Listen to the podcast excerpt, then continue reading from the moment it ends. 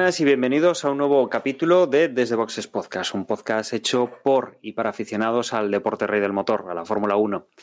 En esta ocasión vamos a comentar un par de noticias y hablar del próximo Gran Premio que se nos viene para este fin de semana, que es el Gran Premio de, de Bélgica.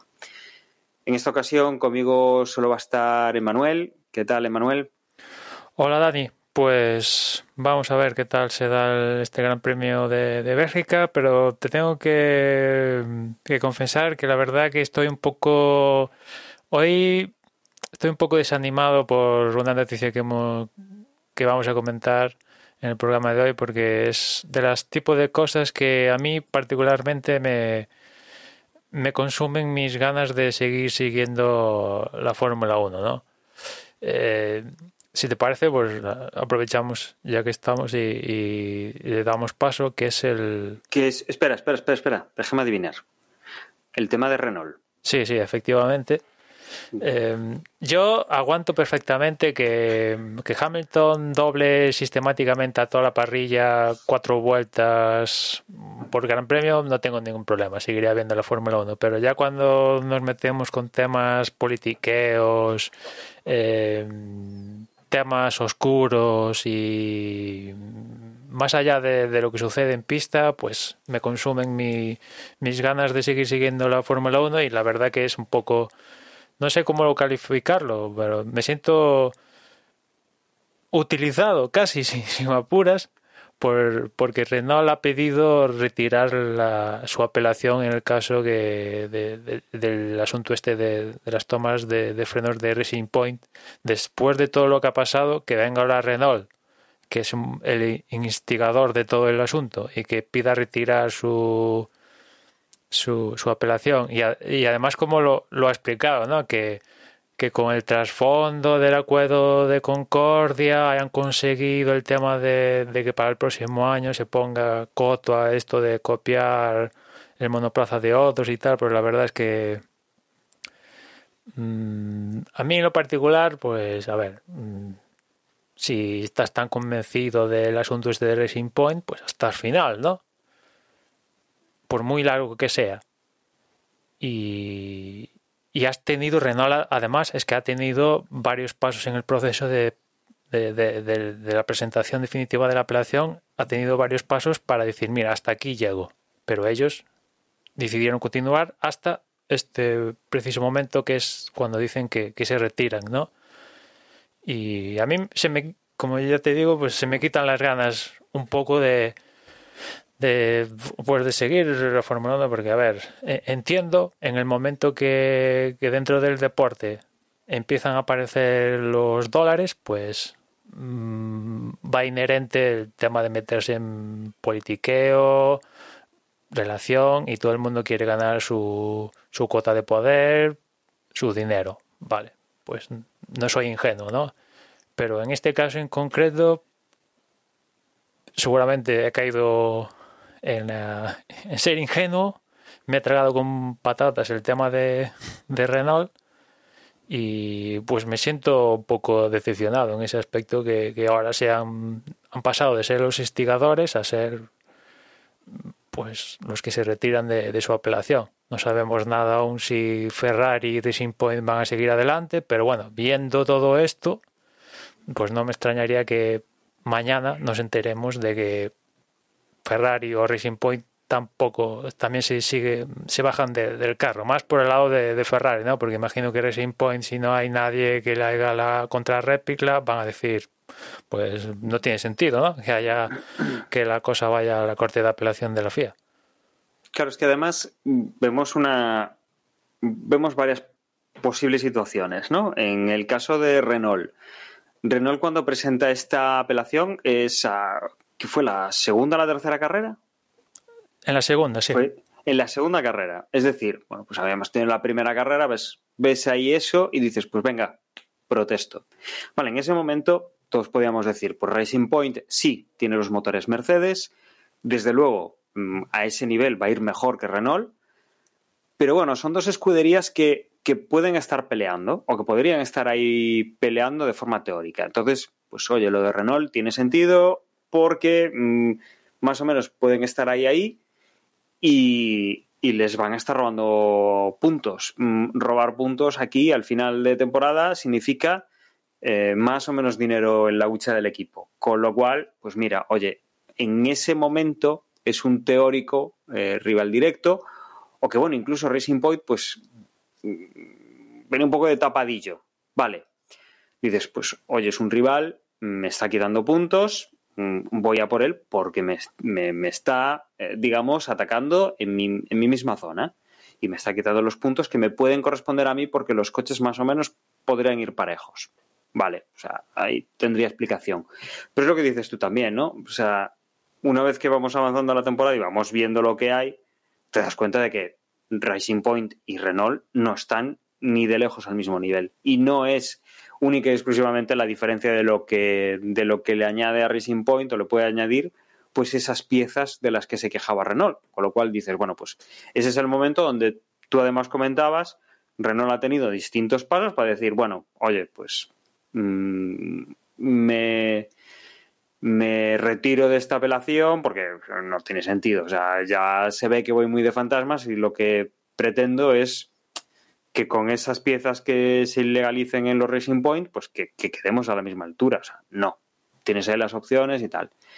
Entonces, bueno, oye, pues ahora llegan a este punto que es un punto donde se firman los pactos de concordia, se negocia todo y se ve que Renault ha llevado algo eh, para su terreno, mm, bueno, pues retiro la apelación, ¿no? Pues ves un poco politiqueo. Ahora, lo de Ferrari, Ferrari sí que se puede ver un poco en esa lucha con los Racing Point. De hecho, bueno, se puede ver.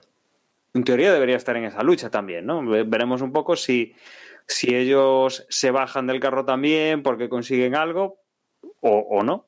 Pero desde luego sí que podría podría intentar pensar que también están a la altura de, los Racing Point, por lo menos con alguno de los pilotos, porque se está viendo que también Ferrari está pasando unos, unas complicaciones dignas, dignas de ver.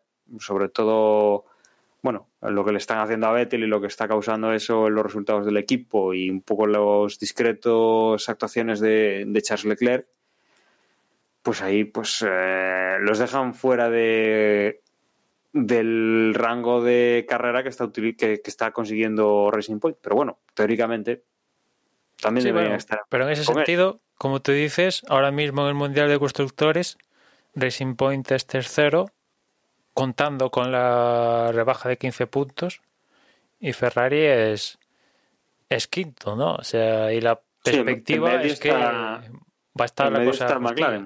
Sí, sí, la perspectiva es que la cosa va a estar justillo más, o menos, con lo cual, pues, es que además eh, empiezas a cruzar cosas, evidentemente está Mercedes de por medio, que ya hemos comentado aquí, que yo creo que de, las personas con más poder en el que a día de hoy es Toto Wolf, que se da la curiosa circunstancia que es el, el, jefe de, del equipo en Fórmula 1, tiene contactos con Racing Point, por el medio también está Ferrari, que tiene derecho a veto, que tiene el acuerdo este confidencial con la FIA. Es todo. A ver, mm, que así funciona la Fórmula 1, pues, pues sí, ¿no? Pero no sé, en algún momento dices, ¿es, ¿hay algún punto de pureza dentro del deporte? ¿O es todo, es todo fachada, ganar el máximo de, dólares posibles y si en el camino te tienes que cargar a tu madre, te la cargas con, con tal de, ganar esos puñados de dólares, no sé. Igual me estoy, estoy cayendo en, en la depresión, pero a ver, no sé, sí, sí, a ver, tal como lo vendo Renault es que si, si piensas que es una ilegalidad manifiesta lo de Racing Point, pues hasta las últimas consecuencias, ¿no? ¿Dónde está el problema? ¿Qué, puede pasar? ¿Que acabe el campeonato y esto no... Digamos que las clasificaciones a partir de, de la segunda carrera estén de forma provisional hasta que falle la corte de apelación, pues se puede dar la circunstancia. Pues sí, pues así funciona el, el proceso judicial, judicial deportivo en este caso, ¿no? Pues eso es debilitar el, el, deporte, pues sí, no. Si al final resulta que Racing Point hizo ahí migas con Mercedes y, y se demuestra que, que, ayudaron y todo forma parte de un pastelaco tremendo, pues tienen que caer. Tienen que caer como en su momento cayeron otras escuderías incluso más grandes que Racing Point y les cayó el paquete del siglo y etcétera, etcétera. O sea que, no sé, ahora que... Y después está la historia del Pacto de la Concordia. ¿Qué, qué haces? Un poco palanca de, oye, o esto se pone... Eh, Renault, por ejemplo, esto se pone, se aclara, se enmienda para los, reglamentos técnicos y deportivos del próximo año, si no, pues no firme el acuerdo de la Concordia que tampoco Renault pues está para pa mandar órdagos, yo creo, ¿no? O sea, si me dices o sea, Red Bull, que tiene maneja dos escuderías, te digo, vale, pues, eh, pues ahí podría tener un órdago diciendo, oye, si esto no pasa, pues adiós que se van cuatro coches, ¿no? Pero Renault, que además hasta antes de ayer estaba en plan, oye, que igual dejo la Fórmula 1, no sé hasta qué punto puede plantear un cierto órdago, ¿no? Mira, cuando lo dices la primera vez, eh, sí, puede plantear cierto órdago. Pero cuando Ferrari ya ha utilizado eso, mm, Renault ya ha utilizado eso, mm, y todos los equipos en algún momento han hecho insinuaciones de es que la Fórmula 1 actual me sale muy caro, no le saco negocio, igual nos vamos, tal. A ver, esto es Pedro y el Lobo. La primera te cuela, la segunda puede ser. A partir de ahí, si todos los años es en plan, mira, o me dais lo que quiero o me voy. Si cada vez que hay que firmar el pacto es así, vamos, que ya credibilidad tiene ninguna porque cogen y al final negocian cuatro cositas y, ah, pues sí, venga, ala, pues, pues firmo. Eh, y además, además, aquí el único que puede plantear el órdago, pues imagino que uno o es Red Bull por el número de coches que maneja, ¿no? y otro sería Ferrari porque ha estado siempre en la Fórmula 1 y etcétera, etcétera, ¿no? Porque el resto, pues a ver, Renault ya ha salido de la Fórmula 1, se ha salido, ha entrado, se ha salido, se ha entrado unas cuantas veces y la Fórmula 1 no se ha ido a pique, ni ha desaparecido, ni, ni nada, ¿no? O sea que ya se ha vivido ese escenario, pues, con lo cual, pues... Mercedes quizá que, mm, que bueno, creo que tienen... Eh, no sé si siguen con la DTM, pero creo que Fórmula E también era algo que, tenían en mente, ¿no? El, irse hacia el eléctrico y explorar nuevos campos. Pero desde luego que si se sale Mercedes de la Fórmula 1, a ver, perdemos el mejor coche a la parrilla, pero ganamos el que no tenemos el mejor coche a la, parrilla. La historia es que se perdería un equipo y en ese sentido sí, no, se perdía, se perdería un equipo y como vendes que justo estás replanteando el los reglamentos técnicos, deportivos y aparte financieros para que los que estén permanezcan y, a saber, en el futuro se abra la puerta debido a estos reglamentos, vengan más para llenar la parrilla hasta los teóricos 26 o así, que sería el tope de máximos, creo que monoplazas que se, nos podíamos encontrar en 24 o 26, o una cosa así, que nos podíamos encontrar en la parrilla eh, vale, pero que, a ver, mm, esa puede ser la única palanca que veo yo a, en este caso, Renault. Después tenemos también, por ejemplo, McLaren y Williams mm, se bajaron antes del carro, antes de formalizar, por así decirlo, eh, la apelación de, que va hacia la corte de apelación. Ya se quedaron bueno, nos lo hemos pensado mejor, mm, ya hemos conseguido lo que queremos. En el caso de, McCartney y Williams es lo que dijeron, ya hemos conseguido el tema este de, de que el próximo año esto queda aclarado, el tema del copy-paste y todo esto, pero no vamos a formalizar la apelación para que el caso vaya a la corte de apelación. En cambio, Renault siguió adelante y sumaron Ferrari y... Sí, se, se metió ahí para salirse ahora. Y ahora se salen.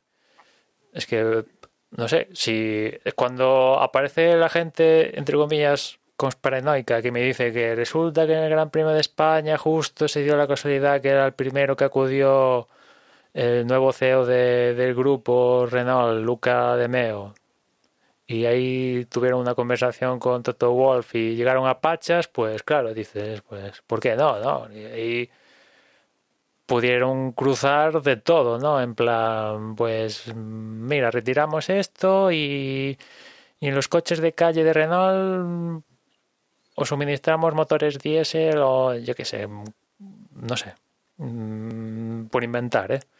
Cosas así, ¿no?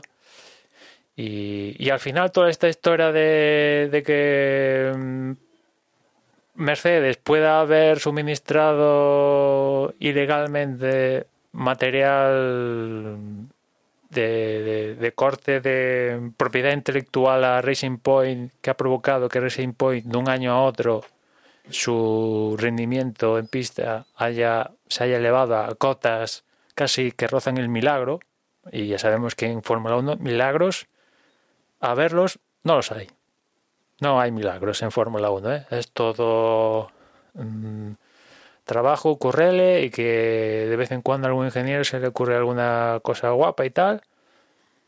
A veces también alguna ayuda de, de la FIA, también de por medio, pero no se pasa de un año a otro sin cambios además drásticos en, en el reglamento, de estar peleando, no sé, de entre el octavo y el catorce a de repente estar, si me apuras, dependiendo si ese coche lo pilotara de según qué piloto, pues hasta planteándole problemas a Mercedes. Sí, sí, amenazando el podium. O sea, y esto de un año a otro, sin cambios en el reglamento ni nada. O sea que de, y, y según Racing Point, insisten que esto todo a base de, de, ingeniería inversa, a través de fotografías, eh, etcétera, etcétera. Que... Emma, tiempo han tenido de todas maneras, ¿eh? porque estamos hablando de la temporada que arrancaba en, en febrero con los test, se paraba en marzo con el inicio de la pandemia y hasta julio.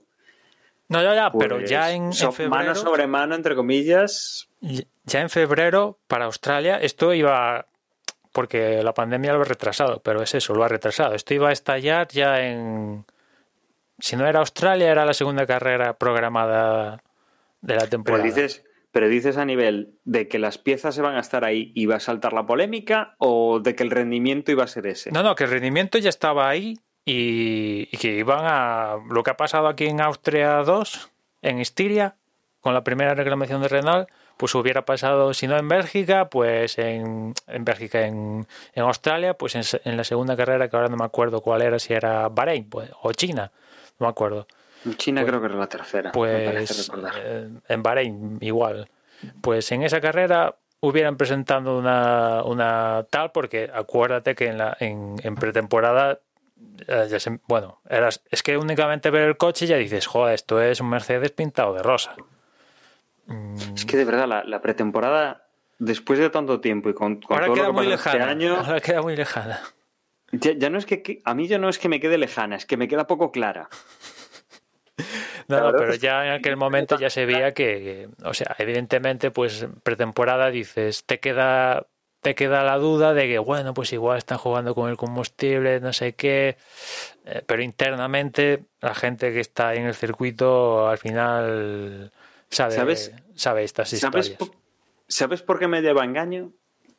Porque, claro, si, si hubiera sido en Australia o, o, en Bahrein, como tú dices, cuando, cuando de repente llegamos a pista y vemos, confirmamos el rendimiento de los, de los Force India, claro, se había presentado la reclamación allí. Que si, si lo tuviesen claro en pretemporada, habrían presentado la reclamación en aquel momento. Y si ya se y si ya se había visto ese rendimiento, ya habrían presentado la reclamación en aquel momento, pero habían esperado hasta, hasta el segundo Gran Premio. O sea, claro, tuvimos ese tiempo entre febrero, que ya más o menos se dibujaba esa superioridad, hasta la segunda carrera, que han pasado meses, que podría haber sido los meses en los cuales esto se estuvo discutiendo, se tomaron las decisiones y que no había grandes premios implicados, pero bueno, al final se ha dejado empezar en la temporada sin esto cursado y, se ha puesto a se ha puesto la, la apelación, bueno, la, la denuncia uh, justo cuando ya teníamos la temporada y ya estaba implicado el reparto de puntos y los resultados de las carreras en todo el, en todo el follón, ¿no? Igual es un poco lo que me lo que me confunde, ¿no? Si, si ya vieron algo claro antes de empezar la temporada, anda que no ha pasado tiempo entre la pretemporada y la temporada de verdad, como para poder pues, hacerlo de otras maneras, ¿no? Pero desde luego es lo que dices tú, ¿no? La, la Fórmula 1 nos puede gustar más o nos puede gustar menos que un equipo pase por encima de los demás, pero luego el hecho de tanto los politiqueos en los despachos, las decisiones que se toman, todo lo que intuimos, porque no sabemos qué es lo que ha llevado aquí a Renault a retirar y, qué es lo que puede haberse llevado en estas, entre comillas, negociaciones, o el tema, por ejemplo, de las sanciones, que a veces, pues una sanción que tiene que ser en carrera, que es algo como sota, caballo, rey, esto es así, en el manual o en el reglamento lo dice así, la sanción es esta, que a veces se estiran, que a veces vemos cosas extrañas, que a veces no es automático, mm, que tienen que analizarlo cuando lo vemos claro, etcétera, etcétera. Yo creo que es un poco la parte que siempre nos va a echar para atrás y nos va a disgustar. Hay mucho aficionado que, a pesar de que las carreras se han vuelto aburridas, sigue ahí. Pero con Sí, estas sí. cosas es lo que dices tú, Emma. O sea, Sí, si a a, ti te quita las ganas que tú te lo ves todo, Eso es ya cuando haces daño. Porque, a ver, que hay trapicheos en la Fórmula 1, pues, a ver, los hay. Y los va a seguir habiendo. Pero cuando te los ponen enfrente de tu careto y no tratan de ocultarlos, que por otra parte, en este caso, pues no han tratado de ocultarlos, ¿no? Porque tú ves el comunicado de Renault y dicen, pues eh, mencionan palabras clave. eh, acuerdo de la concordia, regulaciones, eh, alcanzar este estratégico movimiento. O sea, dices, pues a ver, vale, muy bien. No me dices qué has conseguido exactamente con esto más allá de modificar el reglamento para, para 2021. Pero, a ver, la intención está, está ahí, ¿no? Y aparte, esgrimiendo similares argumentaciones a McLaren y Williams, que estos no dieron el paso que tú sí has dado, ¿no? Pero Mm. bueno, cu- cuando te lo ponen delante de, de los morros, pues dices, eh, vale, me lo estás poniendo delante de los morros, pero casi hubiera preferido, no sé, decir que fueran de tapadillo y tal. Pero nada, hubiera preferido Sí, que sí. evidentemente siguieran el caso a que aún no sabemos que igual el caso Mercedes, o sea, Mercedes, perdón, Ferrari, por lo que he escuchado, al parecer va a seguir a- adelante, pero bueno, mm, vamos a ver si eso se confirma o no, porque ya a estas alturas me puedo creer perfectamente que de repente el sábado en Bélgica, en el contexto de ya del Gran Premio, nos dicen nada, pues al final mm, hay paz y no hay no se llega a la corte de apelación. Que por otra parte, eh, cuando surgió todo esto, salió Lawrence Stroll, el, el, dueño de Racing Point, todo muy beligerante. Mira que Lawrence Stroll, yo creo que te- eh, ha hablado muy poco en televisión o lanzado comunicados, es todo de tapadillo. Se le ha visto ahí en el garaje de vez en cuando, pero de cara a escucharle hablar pocas veces. Pero esta vez fue muy beligerante, que iba a defender hasta las últimas consecuencias la integridad de su de, de su escudería, que el- ellos lo han hecho todo perfecto y tal. Claro, eh, si al final todos se retractan de su apelación, vas a, vas, vas a ir tú a la corte de apelación para, para que te quiten los 400.000 euros de multa y los 15 puntos de tal tú solo, sin que nadie haga la contrarréplica. Eh, no sé, me parecería raro, pero por otra parte el tío dijo, no, no, yo quiero que se limpie mi, el nombre mío y de la escudería de la cual soy dueño. O sea que al final las palabras son, en este caso, muy débiles, ¿no? O sea, apenas apenas duraron lo que tardaron en conseguir su objetivo, en este caso Renault, antes de Renault McLaren, Williams, duran lo que dura en conseguir el objetivo y, ya está, ¿no? Y, y bueno, fruto de esto, pues evidentemente el- la pasada semana hablábamos de que había tres tres escuderías que habían confirmado que habían firmado el acuerdo, el nuevo acuerdo de la Concordia y, y nada, yo creo que cuestión de al día siguiente o a los dos días ya salió la propia Fórmula 1 diciendo que todos los equipos actuales habían firmado el, el nuevo acuerdo, un acuerdo del que para mi desgracia, pues a día de hoy sabemos muy poco, ¿no? Sabemos que dura hasta 2025 y que Ferrari sigue manteniendo su derecho a veto y yo creo que es de lo poco que sabemos del acuerdo nuevo, porque evidentemente no sabemos ni cantidades, si hay alguna triquiñuela varia por ahí que la pueda ver o tal, ya nos iremos enterando, imagino, con el tiempo en cuanto se vayan filtrando movidas por ahí. Pues sí. Bueno, lo que, lo que sí sabemos es lo de siempre, ¿no? Ferrari mantiene, mantiene derecho a veto, que es ese derecho de pernada que tiene por ser quien es y por llevar lo que, lo que lleva la Fórmula 1, ¿no? Esa, esa presencia histórica del equipo italiano.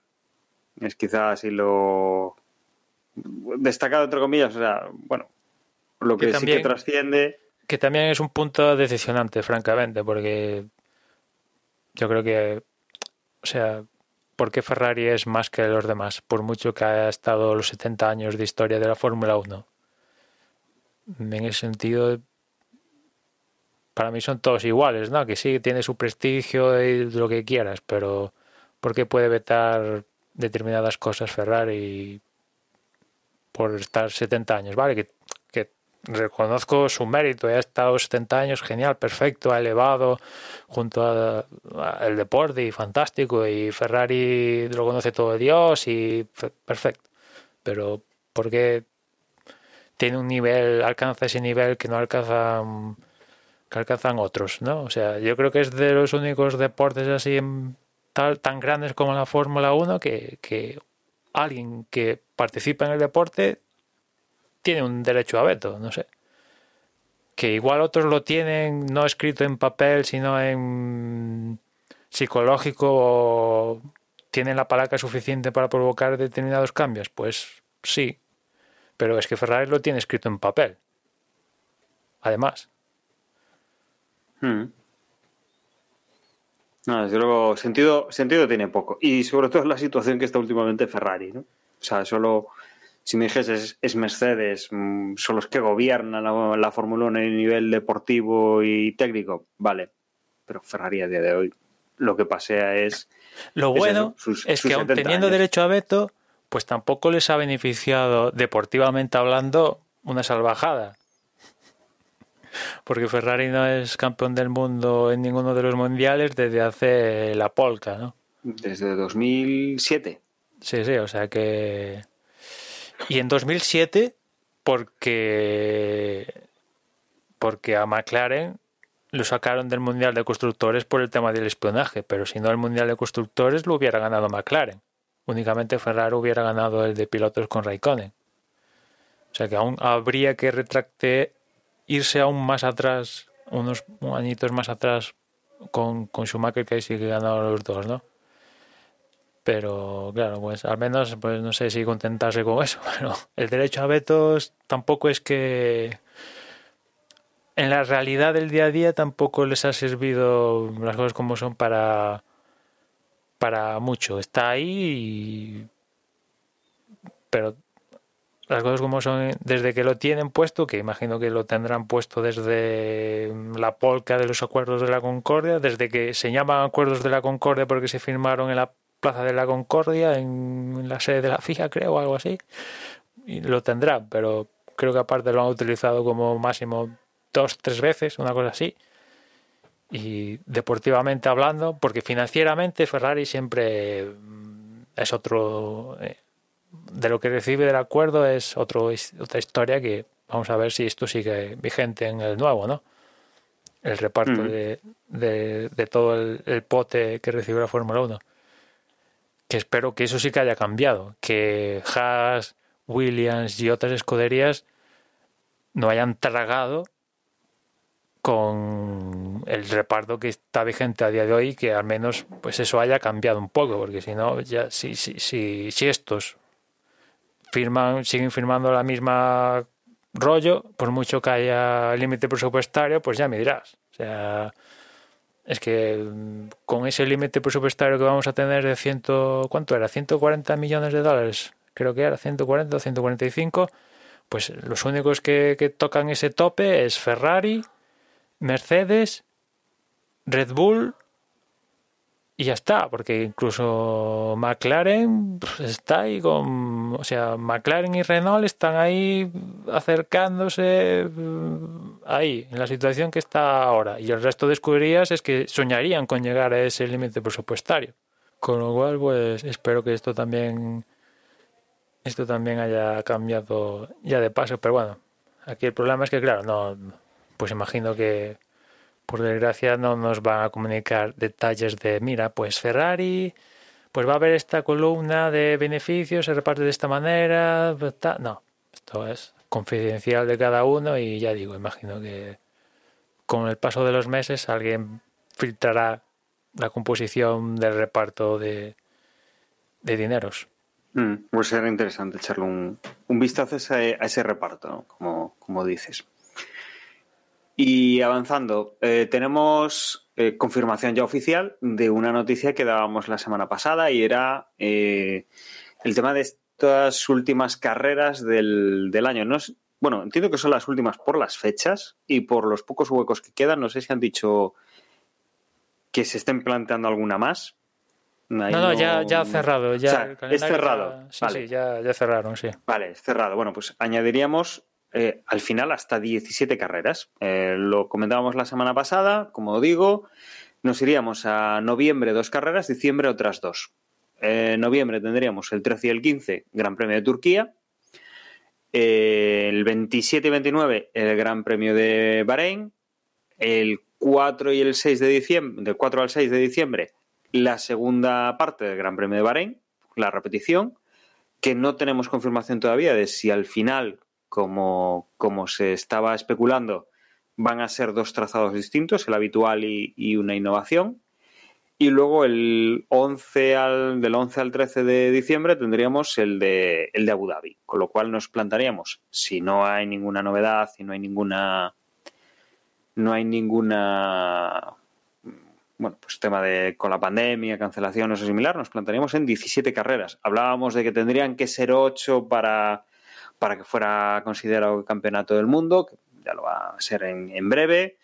Eh, hablábamos también de que los contratos de televisión tenían alguna cláusula que tenían que tener por lo menos X eh, carreras en, al año para considerar que ha corrido ese año de contrato, que no hay penalizaciones o que no tienen que prorrogar un año más. En teoría, con estas 17 ya vamos a ir eh, sin ningún tipo de problemas a, a, esos, a esos límites y en principio, bueno, pues es lo que, lo que tenemos ahí confirmado. 17 carreras, vamos a tener un final de año largo la Fórmula 1 porque como decíamos el otro día, acabaremos el 13 de diciembre, nunca tan tarde habíamos acabado, para nosotros eso ya era fecha en la cual el, el podcast de, de final de temporada ya tenía que estar grabado, salvo algún año que nos hemos retrasado un poco más. Sí, y además siempre y además la doble cita de Bahrein y Abu Dhabi, como dijimos la semana pasada, van a ser seguidas, van a conformar un, un triplete, con lo cual pues a esa altura ya seguramente ya tengamos campeón de todos los campeonatos y ya estaremos suplicando, imagino, ¿no? suplicando para que acabe este, esta tortura, entre comillas, y que empiece la siguiente tortura del próximo año, ¿no? pero acabar mm. con un triplete, por mucho que sea Bahrein y tal, espero, espero que se confirme que, que en Bahrein no se van a hacer las dos carreras bajo el mismo circuito, sino que al menos por tener algo de chicha, pues una sea sea una variante. Ya la que comentamos la semana pasada, que sea el anillo exterior de Bahrein o u otras que tienen, tienen el circuito que de Bahrein. Pero, pero al menos una variante, me da igual. Que elijan, me da igual. Pero decíamos, no que, decíamos que todas las variantes están aprobadas para, para Fórmula 1 ya. No sí, porque por ejemplo, extra. por ejemplo, Turquía tiene que pasar el, el check de, de, la FIA porque a día de hoy no tiene la, el grado suficiente para acometer una carrera de Fórmula 1, con lo cual tiene que pasarse Michael Maxi se va a tener que pasar por Turquía en las próximas fechas para dar el visto bueno Y ¿Cuántos, ¿Cuántos años hace que no corremos en Turquía? Pues desde el 2011 fue la última carrera. Nue- nueve añitos. Ya, Hace ya hace años. Y si no recuerdo mal, yo no sé si esto ha cambiado, pero las últimas noticias que tenía yo es que el complejo del que, que, que da pie al circuito de Estambul era de pertenecía a Eccleston. No sé si esto ha cambiado, pero como Eccleston se divorció y, y fruto del divorcio sus propiedades fueron a parar a su mujer o se las quedó él, por ejemplo, el circuito de, de Paul Ricard, el complejo es de, de la mujer, bueno, de la ex, de, se la quedó el- eh, la ex de, de Eccleston, fruto del divorcio que antes era de, de Eccleston, ese complejo. Y yo había escuchado que Turquía era una cosa igual, que era de, al final el tío se hizo con, con el, con el trazado y tal, y no sé si ha cambiado de propietarios o qué, pero bueno, yo, como comentamos la semana pasada, me alegro de que, bueno, pues novedades, ya que estaban, pues... Sí, que, si que- que si cambiemos.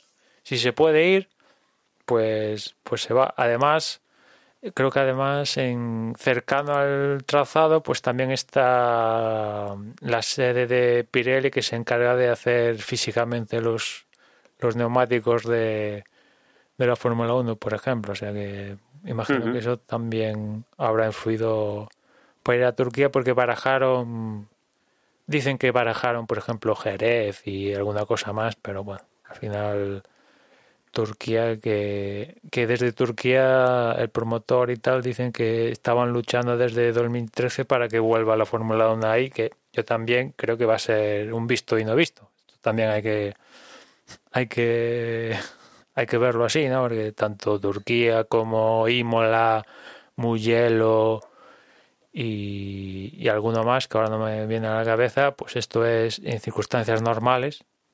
Sí, por ejemplo, Portugal. Portugal en circunstancias normales no van a tener en el futuro, cuando digo futuro es el próximo año, dos, tres carreras de Fórmula 1, salvo que sigamos en pandemia y se ten- se- Pero recordemos, recordemos, Emma, que además este año estrenábamos dos circuitos. Me estoy dejando alguno. Vietnam y, y Holanda. Exactamente. Que por sea, cierto, en el comunicado eh, han obviado Vietnam por completo, porque sí que dicen que lamentamos cancelar Ah, sí, el Gran Premio de. China, que bueno, pues era Sí. una cosa que se daba por hecho, pero bueno, aún había que formalizarlo. Pero en cambio con Vietnam ni No dicen nada. No dicen nada, pero bueno, está cancelado también porque ha cerrado ya el calendario, ¿no? Oye, y una, una noticia que no tiene en principio que ver con la Fórmula 1, que es una noticia de, de fútbol, pero que puede abrir puerta a que por fin empecemos a ver espectadores en, en las gradas. No sé si has visto, eh, creo que había un anuncio de la, mm, de la UEFA, de la Federación Europea de Fútbol, que es la que organiza la Champions, la, la Europa Sí, la- League. Aquí en Por la el- Supercopa, ¿no? Dices. Efectivamente, la, la Supercopa que va a disputar el Sevilla y el, y el Bayern, que, que están hablando de un 30% de ocupación. Sí, creo que sí, sí, que algo así era. Que, ¿Dónde era la, Supercopa? No sé si era en Polonia o algo así, ahora no me acuerdo. em, en Tallinn puede ser. Ah, Pues ahora mismo no caigo. Bueno, es, es, hacia, es hacia el este. Es hacia el este, pero no recuerdo exactamente en dónde, en dónde iba a ser. Pero bueno, que, que la idea era eso, o sea, un 30% del aforo, pues permitir ya que, que haya público y supongo que esto será septiembre mediados o, Sí, o es em, principios. el 24 de septiembre y según la Wikipedia es en, en Hungría el, el partido. Que, que en el comunicado este de la Fórmula 1 diciendo el cierre, anunciando el cierre del, de- del calendario, también dicen que van a están trabajando en que en estas carreras finales del campeonato ya tenga presencia de, de aficionados. Es más, eh, a este respecto hay que decir que, que el Consejo Mundial del Motor esta semana ha aprobado una ligera modificación de- del reglamento deportivo en la cual, por ejemplo, eh, se amplía el- a- en 10 personas las que cada equipo tienen disponible para cada, evento que está declarado como evento cerrado. Eso va a provocar, por ejemplo, que ya a partir de, de Bélgica las escuderías van a tener, van a, van a estrenar los motorhomes, porque hasta ahora los habíamos visto que en cada circuito ponían unas instalaciones estándares, ¿no? En cada, en Austria, España, etcétera, etcétera.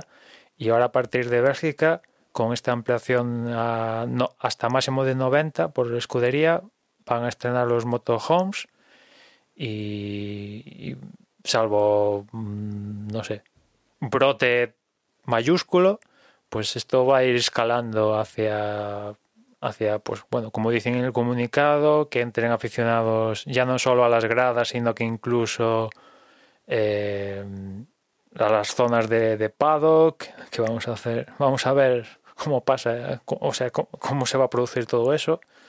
Y sí sí ya ya evidentemente van a abrir van a abrir esto porque claro es que no pueden cobrarle a los promotores canon si no hay aficionados, porque los promotores al final cómo hacen la pasta si no vaya, si no acuden aficionados, ¿no? O sea, es que esto uh -huh. al final es una bola de nieve y, y, están viendo que sí, estamos haciendo, vamos a hacer 17 carreras, pero eh, eso cuánto va a contribuir este año al al pote de, ganancias a repartir entre equipos los cánones de este año? Pues francamente muy poco, porque incluso, por ejemplo, la segunda carrera en Silverstone, la Fórmula 1 ha pagado al circuito por celebrar una, la segunda carrera ahí, en vez de que al revés le pagaran a la Fórmula 1.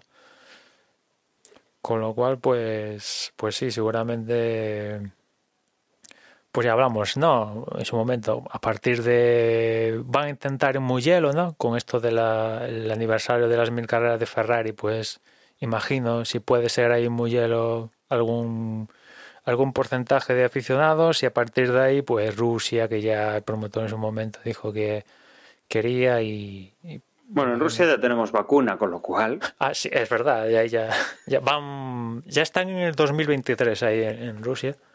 Y en el resto de países, todo pues, preparado. en el resto de países, pues tal. Yo, mi duda es que, claro, en, el, en la confirmación esta del calendario de Turquía dicen que sí, Cheskeri dice que sí, sí, vamos a tratar de, de, de meter público y tal, pero claro, meter público dentro de zonas de de paddock y, y tal, pues tiene su su peligro importante, ¿no? Y aparte, pues todo el control. O sea, no, es, muy, es muy complicado sí, meterlos en o sea, el pado, porque al final, vale, la grada sí los sientas y los pones con distancias y todo eso, pero en, en el paddock lo que tú vas a ver es a asomarte un box.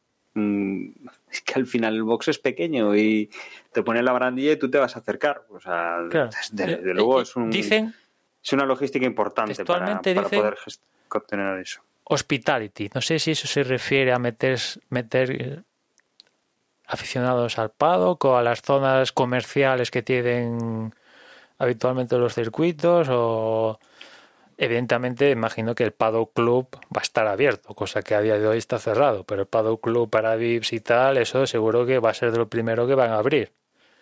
Eh... Es que acuérdate, acuérdate, lo habíamos mirado una vez, Singapur, los precios que tenían las entradas aquellas de, de las caras, vamos, las, las del Paddock Club. Uh -huh. Claro, el problema también que se van a encontrar con esto de los VIPs es el tema de viajar, ¿no? El tema de cuarentenas, posibles cuarentenas de en el trasvase de un país a otro, pese a que va a ser más o menos todo zona europea hasta la parte de partir de Turquía con Bahrein y Abu Dhabi, pero eh, claro, a ver, vamos a ver, imagino que siempre va a haber VIPs dispuestos a pagar lo que haya falta y, y tal, ¿no? Pero sí, sí, es de momento solo de los test que ha comunicado, de todos los test que ha ido haciendo semana a semana la FIA, Fórmula 1 y tal, únicamente tengo fichados como cuatro positivos en general, ¿no? El de Sergio Pérez y después dos que se hicieron en la previa de Hungría y uno... Los dos de McLaren, ¿no?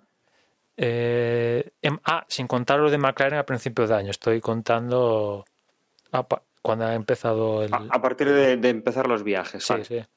Y después uno, un, alguien que dio positivo en, en esta semana, en la semana después posterior a, a Barcelona, que alguien dio positivo. Son así los positivos declarados por la FIA. O sea que de, de, de todos los, pues no sé cuántos test habrán hecho, más de 20.000 desde que empezó el Mundial en, en Austria, pues dar solo cuatro positivos, pues no está Hombre, mal, está bien. Está, está, está bien.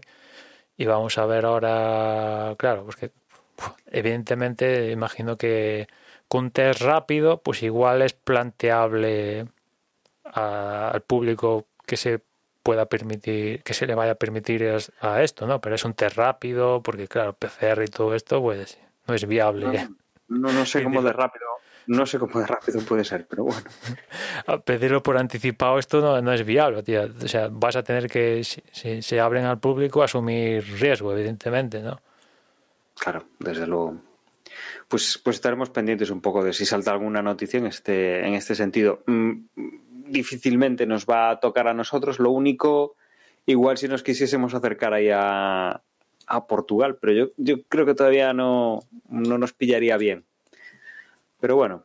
eh, Bueno, bueno, eso si acaso a, a José, Bueno, a José le, le, le coge cerca, entre comillas, claro. Pero bueno, nosotros nos, nos, nos montamos en el coche y nos queda igual el circuito de Portimao que el circuito de, de Montmeló, prácticamente. sí, sí, básicamente La distancia, longitudinalmente es Sí. la misma historia, casi. sí. Sí, sí. Pero bueno, tampoco es que me haya, que me haga especial, en estas circunstancias, especial ilusión ir a un circuito. En otras circunstancias incluso mataría por ir y tal, pero en las actuales Sí, es más complicado. no, no me hace especialmente ilusión ir a un, a un trazado y tal, ¿no? Mm.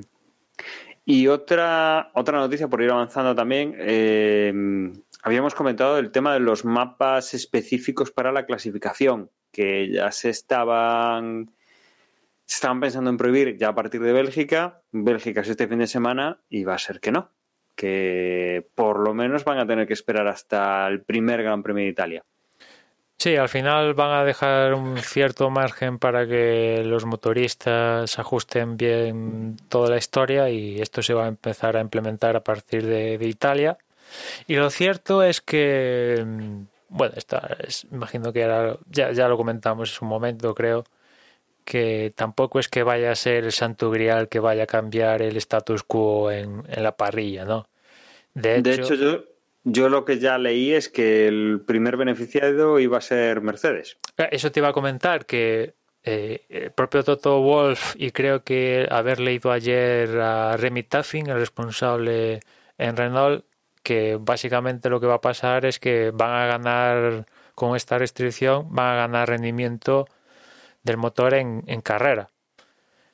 Mm, Con lo cual, pues sí, quizás en clasificación, pues no, evidentemente no, no van a tener ese push extra que da el modo este extremo, pero con ello va a hacer que todas esas vueltas que en clasificación tienen para hacer el, el tiempo super mega guay, pues va a hacer que aliviar, por así decirlo, el, la unidad de potencia y poder en clasificación exprimirla en, en, en general en el transcurso de la carrera más, con lo cual pues pues no sé, nos vamos a quedar igual, o sea, al final de cuentas pues lo que comentamos, ¿no? Esto va a cambiar que Mercedes va a pasar de, de un gran premio a otro, aparte va a ser grandes premios de, de motor, ¿no? Ahora viene Bélgica y después Italia en Monza y son grandes premios de, de motor que seguramente vamos a ver una debacle de Ferrari en estos circuitos de la leche. Comparando los tiempos del año pasado y de este, vamos a ver una salvajada de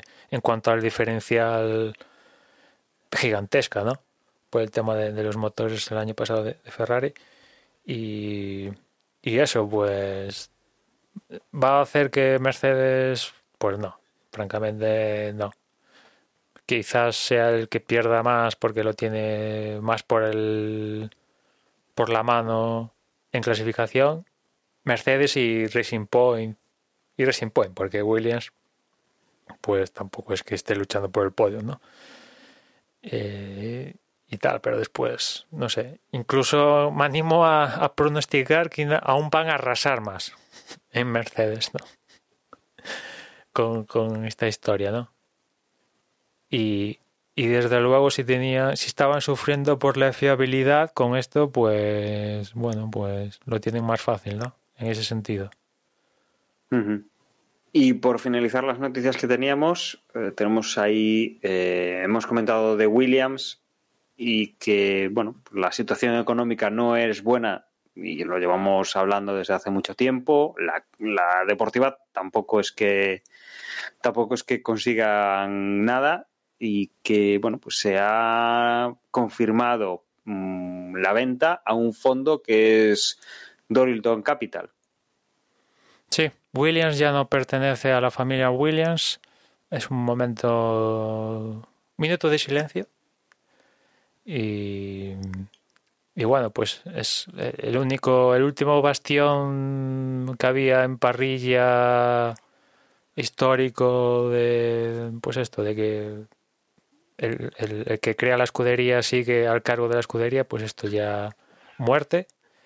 Y ahora Dorilton Capital, que la verdad, pues ni Papa mm, debe manejar muchos billetes, imagino, como fondo de, inversión que, es, pero entras en su página web y en las empresas que, tienen ahí que han invertido, pues la verdad no, yo al menos no conozco a, a ninguna pero no dudo que tengan billetes que por otra parte mm, yo no me no, sé si ha trascendido alguna temas de cantidades y tal, ¿no? Porque por ahí había leído, creo que en este artículo, si no es en este artículo que tenemos en las notas, en otro, que por ejemplo la eh, Williams estaba valorado como en torno a 150 millones o una cosa así.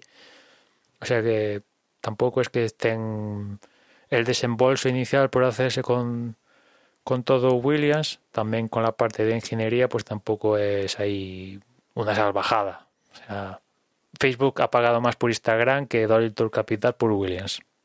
Está, está muy claro, bastante más además.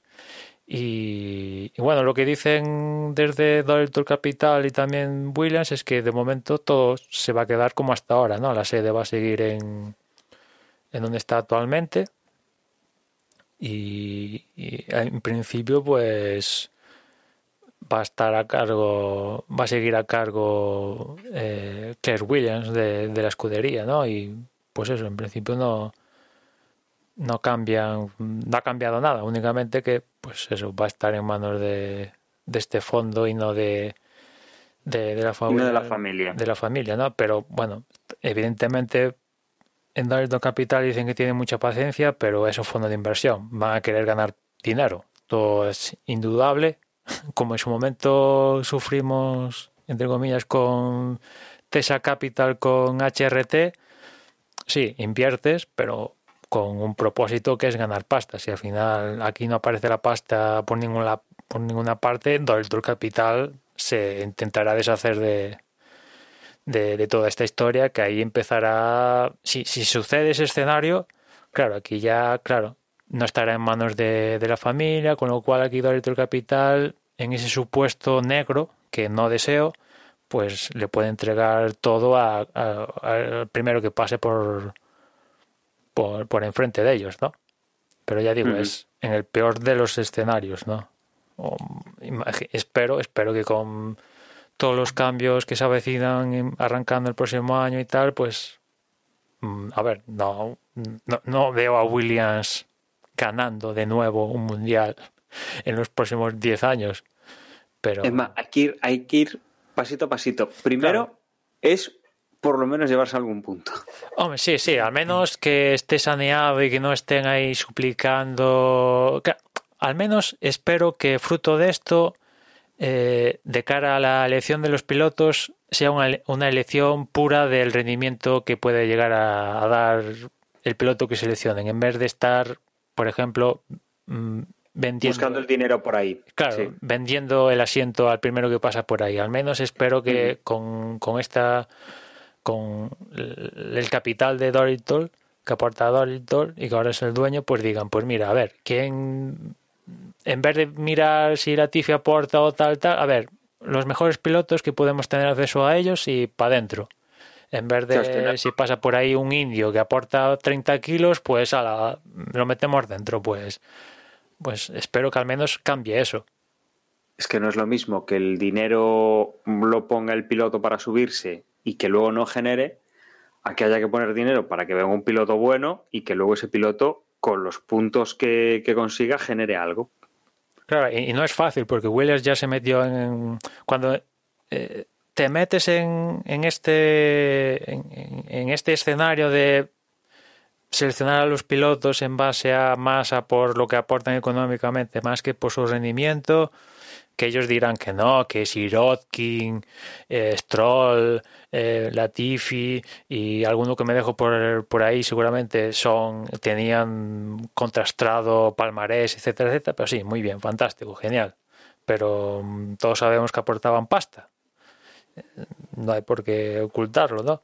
Y que si estaban en Williams eran porque aportaban pasta, porque imagino que, por ejemplo, Sirotkin, pues ostras, porque tampoco es que tenga un palmarés de la leche como para haber hecho una temporada completa con, con, con Williams, por ejemplo, ¿no? Eh, en fin, espero que al menos eso y claro, pues esto es mucho a largo plazo, de ahí también imagino las palabras de Dorito Capital de paciencia, paciencia, paciencia, pero claro, ¿cuánto va a durar esa paciencia? Porque ya digo, es un fondo de inversión, o sea, va a querer recuperar lo que invierte. En algún Va a querer punto- recuperar lo que invierte en algún punto. Lo que pasa es que los fondos de inversión a veces invierten a largo plazo y, y aguantan y otras veces pues oye, ¿qué pasa la, la oportunidad de vender? Pues venga, fuera, ya está. O sea, no, no tienen no tienen una implicación de decir, pues mira, vengo para tres temporadas, vengo a conseguir que el equipo mejore en tres temporadas. No, ser, Imagino, pues, imagino que también Director Capital puede llegar a utilizar la plataforma de, de- Williams para dar en forma de escaparate a, a- a empresas a las cuales invierte y bueno, pues tener una presencia también eh, en, en Williams, ¿no? Porque al final, quieras o no quieras, la Fórmula 1 es uno de, de, de- de los eventos con mayor audiencia a nivel global y no tienes acceso a él todos los días y Dolittle Capital va a tener acceso a él a partir de, de- de- de ya. claro, efectivamente. Mm, Me imagino que bueno, esta gente cuando al final los fondos de inversión sí se dan casos de que invierten a fondo perdido, pero en la mayoría de los casos si siguen considerándose fondos de inversión no son tontos en la mayoría de, de los casos. Eh, evidentemente están han visto la oportunidad de sacar de una forma directa o incluso indirecta sacarle beneficio a, a la jugada, ¿no? Y después que imagino que hacerse con Williams, como decía antes, tampoco es un una inversión inicial de la leche. Ahora, claro, no, pues no sabemos mucho de Dolittle Capital, pero igual estaban haciendo inversiones de estas cantidades, pero francamente, yo qué sé, por poner una cifra, 200 millones que pongan para hacerse con el equipo y tal, pues tampoco me parece una salvajada tanto en, quizás estoy acostumbrado como porque como igual mañana compran X aplicación Facebook o tal y paga por ella chorrocientos mil millones, pues igual 200 me parecen una chuminada, ¿no? En la comparación directa, pero bueno.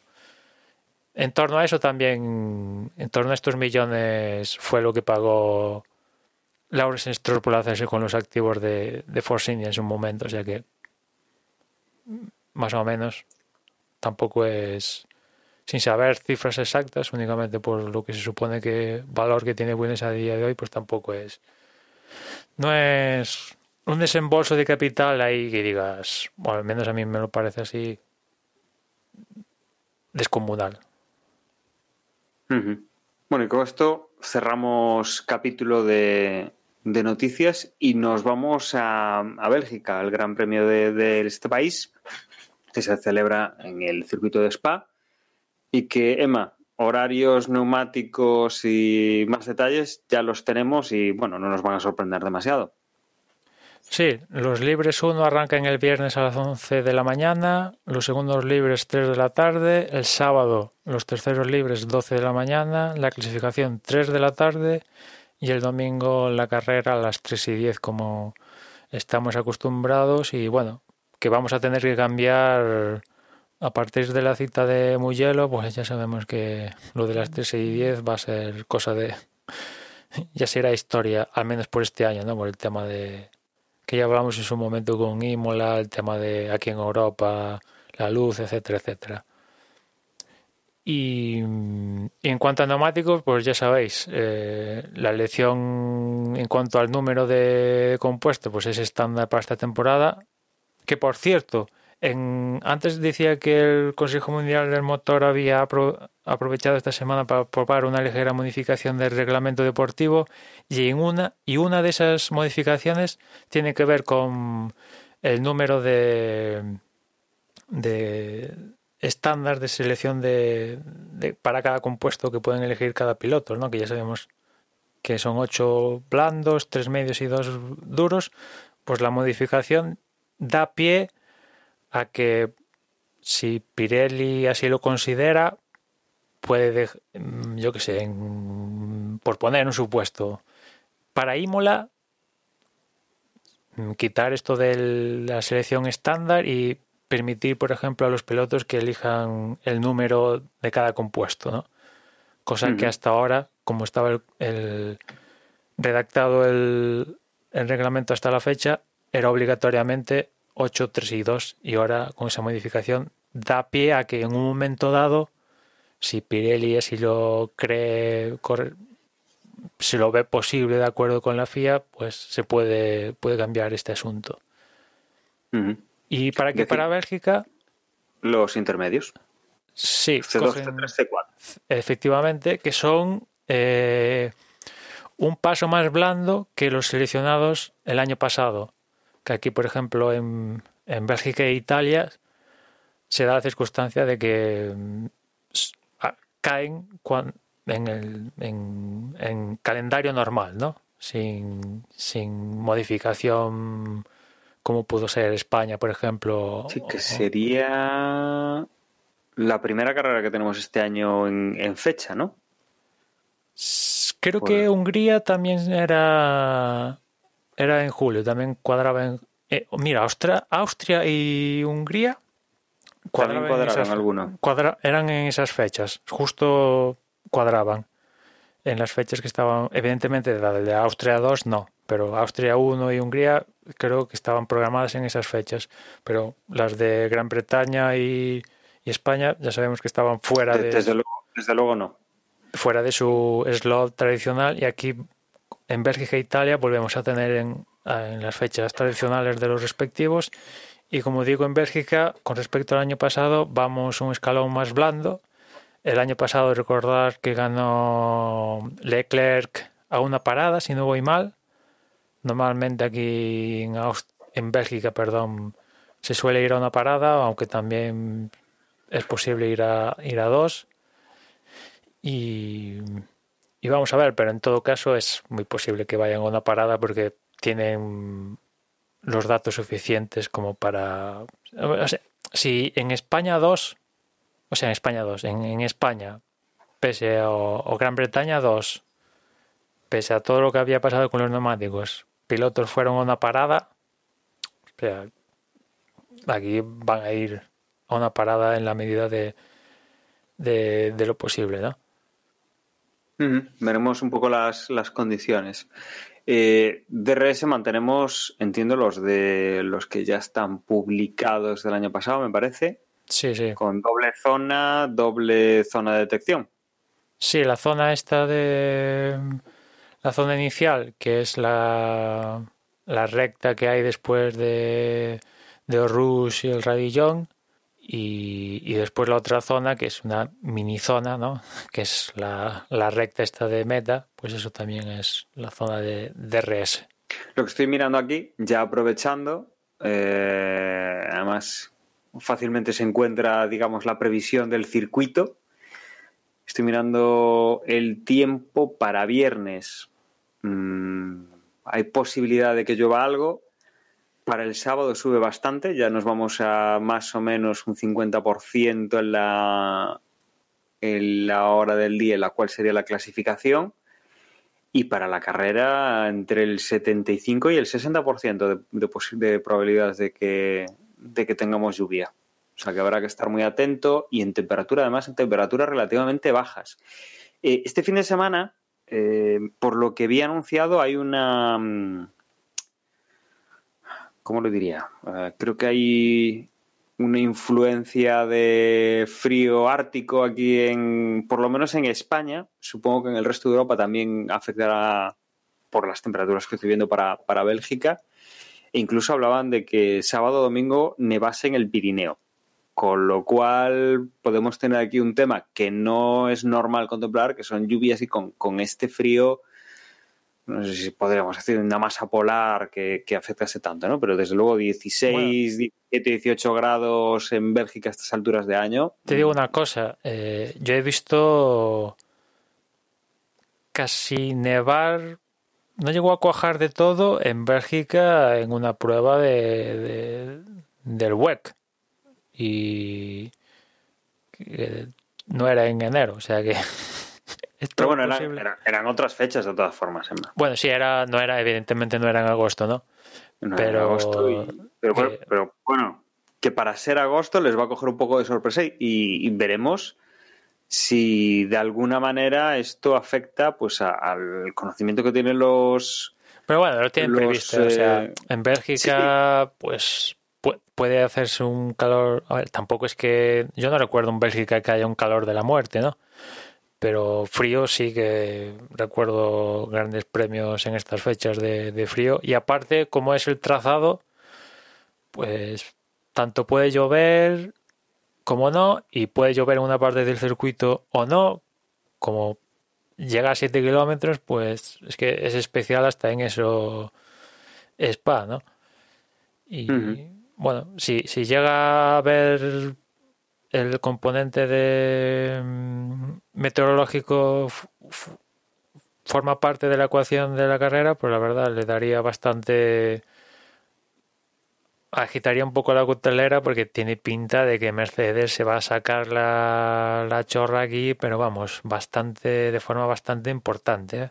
Viendo lo que ha pasado, lleva pasando este año y después de, de lo de Barcelona, aquí o, ellos aflojan porque dicen, bueno, no, es necesario, tampoco vamos a abusar.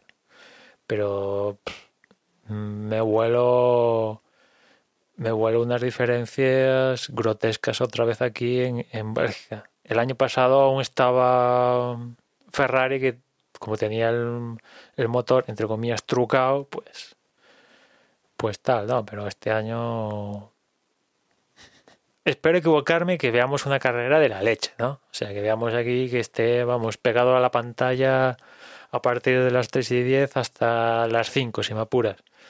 Pero uh -huh. tiene pinta de que Mercedes mmm, va a pasar como un ciclón y vamos a ver si Verstappen les puede aguantar el, el ritmo. El y no vaya a ser, no vaya a ser que los Racing Point también se suban al carro de luchar con Verstappen. Porque si los Mercedes van tan alto, eso también da puertas a que los Racing Point puedan ir tan alto, porque al final no deja de ser un Mercedes lo que hay ahí. Pues sí.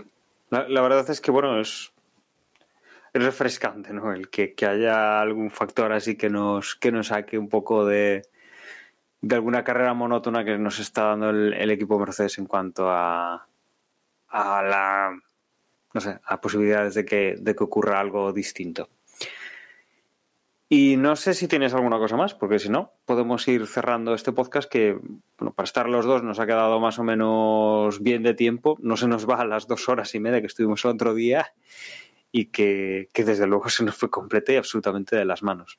Pues nada, vamos a ver qué, qué tal y a ver si recupero sensaciones para seguir viendo la Fórmula 1. Bueno, pues eh, yo como siempre agradeceros que hayáis estado ahí con nosotros una semana más. Os emplazo al próximo podcast en el cual hablaremos de esta carrera de, de Bélgica, lo que haya ocurrido, y de la siguiente carrera, que ya será la primera que disputemos en Italia para, para la semana del 6 de, de septiembre. Y os recuerdo eh, que nuestra página web es desdebox.es, donde vais a tener las formas de contacto, los enlaces al chat, aparte de los podcasts y los comentarios ahí. Y que nuestro buzón de correo, pues si nos queréis dejar algún comentario o algo, es desdeboxespodcast.gmail.com. Os dejo con Manuel, que os recuerde las formas de contacto de redes sociales y de, y de Telegram. Y nada, me despido hasta la próxima semana. Saludo y hasta luego. En Twitter, ya sabéis, somos arroba desde boxes y el grupo en Telegram podéis acceder a él a través de t.me barra desde boxes. Ahí tendréis acceso directo al, al grupo. Y nada más, ya nos escuchamos en la próxima carrera.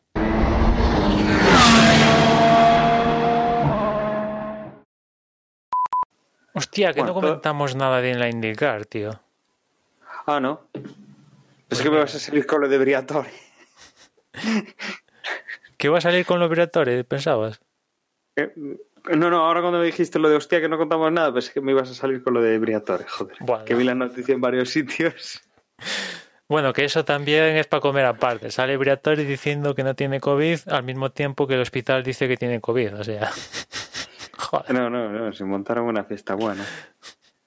Pero sí, es verdad, lo de la, lo de la indie, joder, es que estuve el fin de semana pasado, estuve desconectado a más no poder. Bueno, no, no ha ganado ninguno de los españoles. Ha quedado claro. Nos van a dar hasta en el carnet de, de identidad, tío. Nos van a decir, joder, sois unos vendidos, claro, sois pro Alonso, si lo hace mal no comentáis. Claro, claro, no es Fórmula 1, diréis, claro. Te digo Pero una cosa, bien. quería, quería comentarlo en el programa, si habláramos de la IndyCar.